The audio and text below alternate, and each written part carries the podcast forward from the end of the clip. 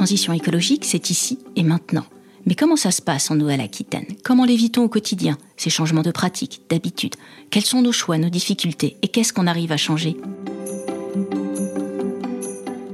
Vous écoutez Alternative, le podcast des Néo-Aquitaines et Néo-Aquitains qui font, à leur façon, la transition écologique.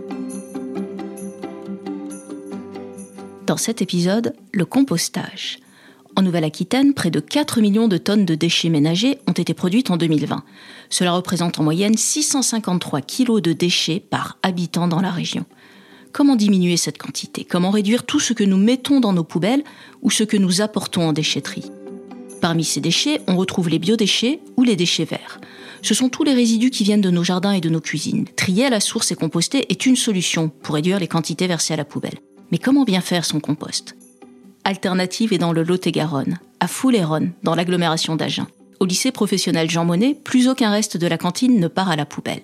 À l'initiative des élèves, élus au Conseil des délégués pour la vie lycéenne, les CVL, le lycée a mis en place un site collectif de compostage.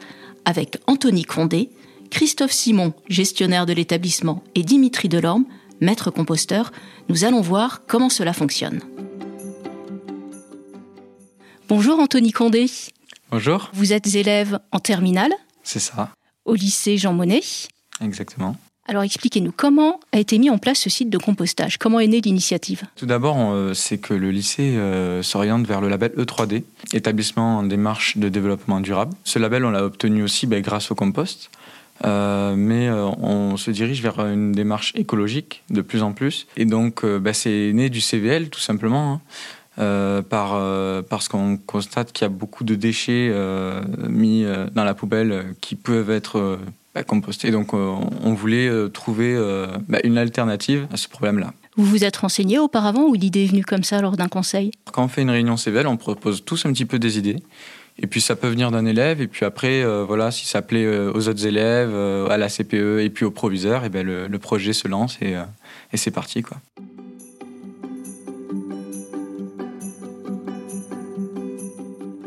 Christophe Simon, vous êtes gestionnaire d'établissement, donc gestionnaire du lycée Jean Monnet, et vous êtes également devenu référent compost du lycée.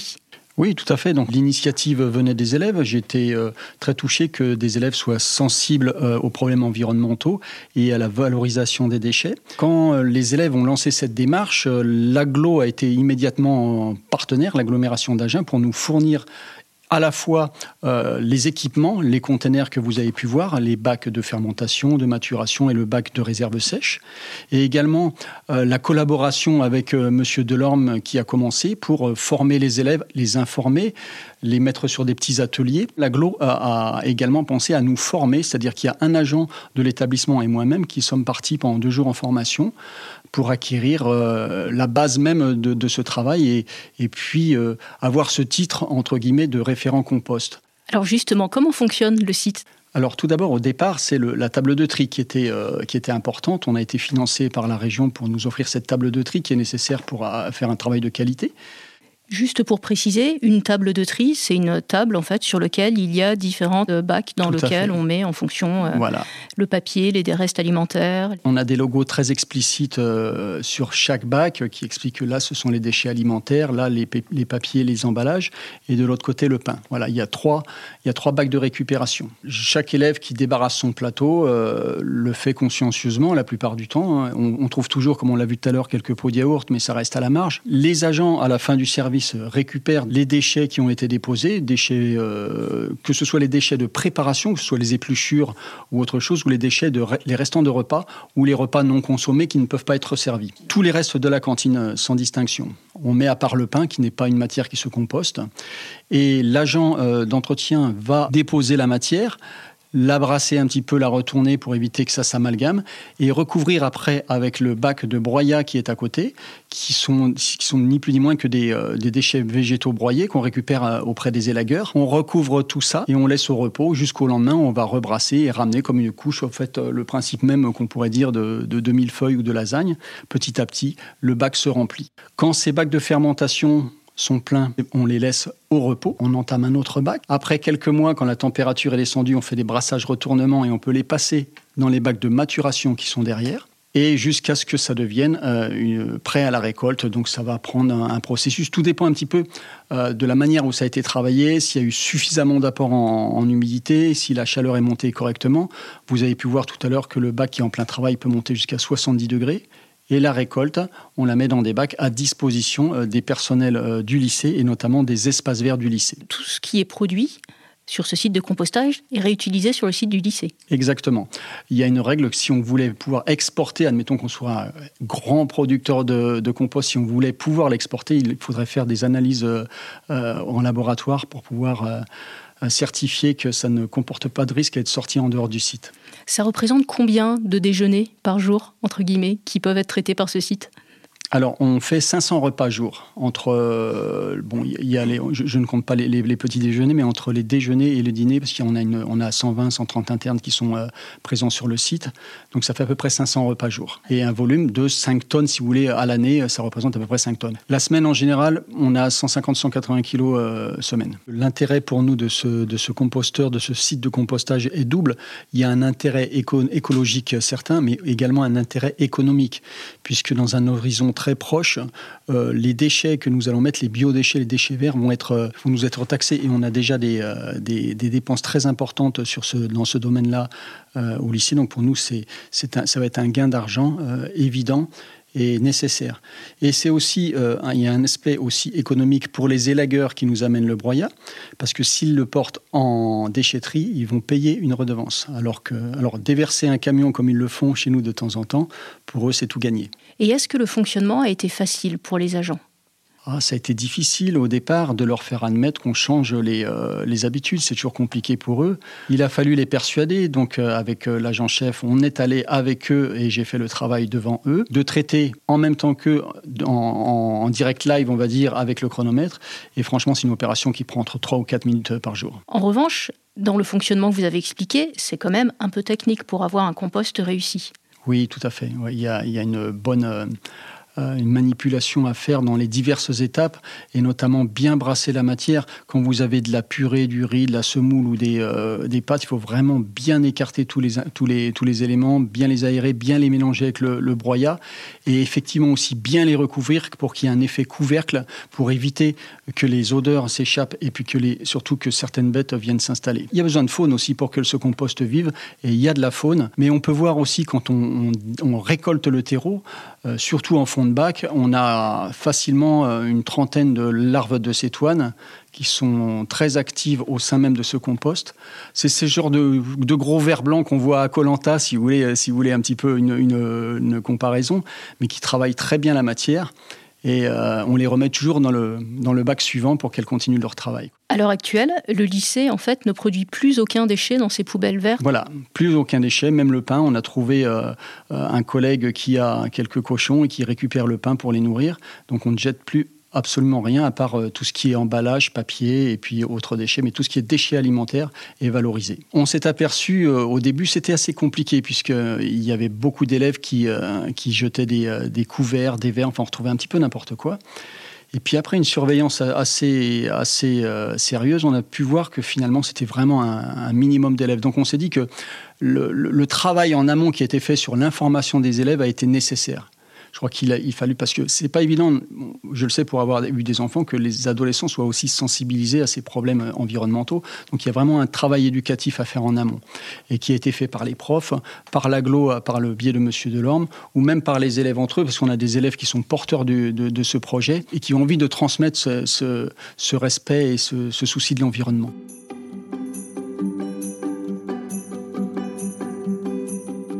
Dimitri Delorme, vous êtes maître composteur un titre professionnel obtenu après plusieurs années de formation très technique. Vous êtes également formateur, professeur d'horticulture à Villeneuve-sur-Lot, et c'est vous qui avez accompagné la mise en place de ce site de compostage collectif au lycée Jean Monnet. Alors, est-ce que pour commencer, vous pouvez nous rappeler les principes du compostage?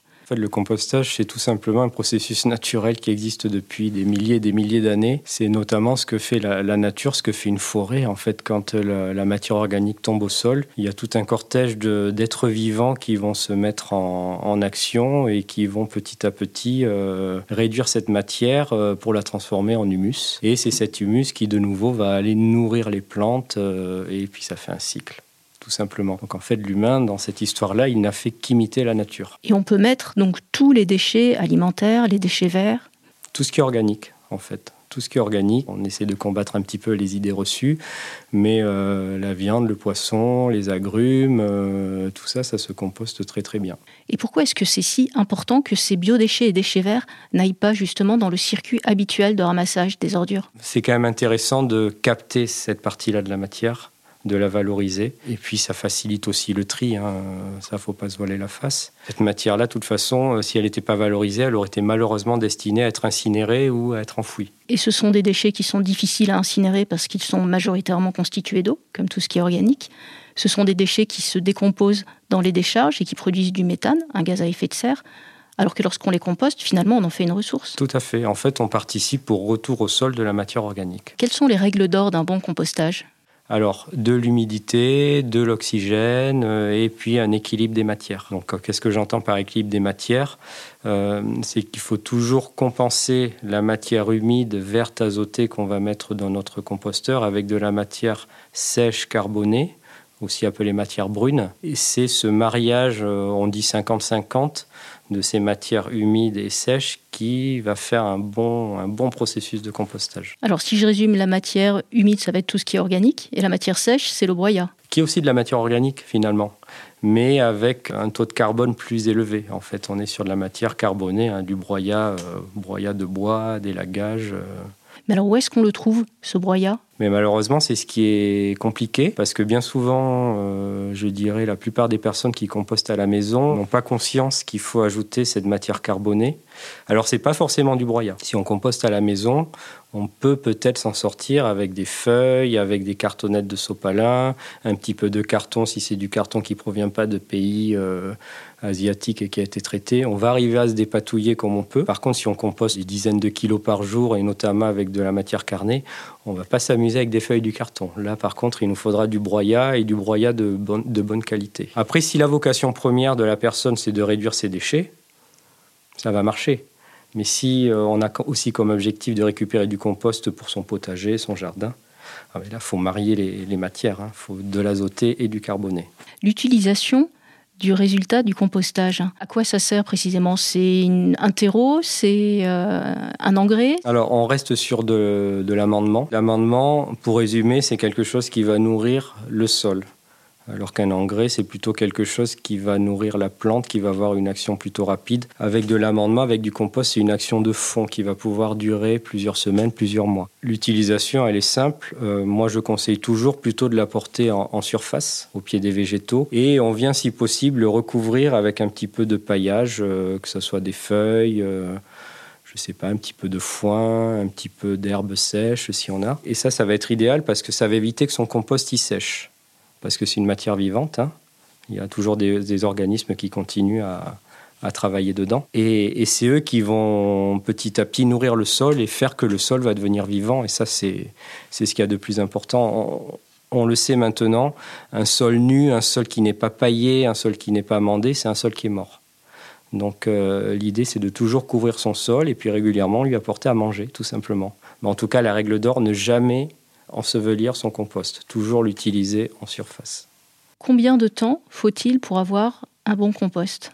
Alors c'est variable. Si je devais donner une fourchette, je dirais de 8 à 12 mois à peu près, mais ça va dépendre effectivement de l'action qu'on a dessus. Si on brasse régulièrement, si on l'humidifie. Euh. Alors là, on a vu un site avec des bacs en bois qui sont posés en fait dans un espace extérieur. Mais est-ce qu'il y a d'autres solutions pour faire un compost, par exemple si on n'a pas de jardin en appartement ou dans des petits jardins? Il y a plusieurs solutions qui existent. Ça va tendre à se développer, j'espère, dans les années à venir. C'est ce qu'on appelle le compostage partagé. Donc du compostage en pied d'immeuble, du compostage en quartier. Il y a tout un aspect effectivement lien social qui se crée. Euh, les gens créent des petits événements autour de ça, euh, des apéros compost notamment, des cafés compost. Et c'est ça pour les quartiers, c'est super.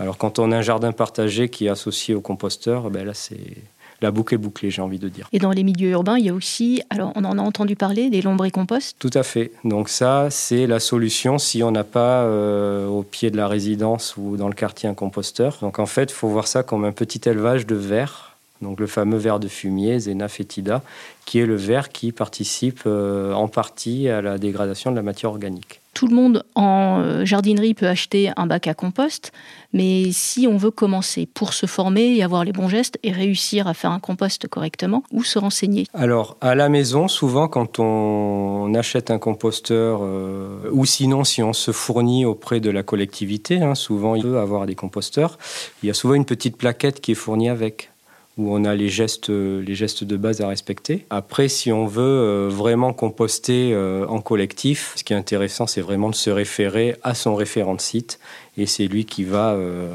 apporter dans les, grandes lignes les gestes de base, notamment au niveau des apports. On apporte des déchets déjà triés, au maximum coupés en petits morceaux. Ça facilite le travail des micro-organismes. On dépose ces déchets sur l'ensemble de la surface du bac et on vient recouvrir de structurants, donc de broyats. C'est de toute façon une filière qui se structure de plus en plus avec des professionnels aux quatre coins des départements, des collectivités. On a un réseau qui s'appelle le réseau Compost Citoyen, Nouvelle-Aquitaine, et qui a un site internet qui est très très bien fait. Ça peut déjà donner quelques, quelques clés pour se lancer et puis pourquoi pas donner envie à titre individuel d'impulser auprès de je sais pas, son syndic de copropriété ou de sa mairie pour pourquoi pas développer des sites partagés euh, là où il en manque. Parce qu'on sait qu'il en manque et on sait que l'échéance du 1er janvier 2024 où le tri à la source va devenir obligatoire, mais va vite arriver finalement. C'était Alternative, un podcast de la région Nouvelle-Aquitaine. N'hésitez pas à le commenter et à le partager sur les réseaux sociaux. Vous trouverez toutes les coordonnées des intervenants les références citées, ainsi que les autres podcasts de la région sur le site nouvelle-aquitaine.fr. À bientôt pour un prochain épisode.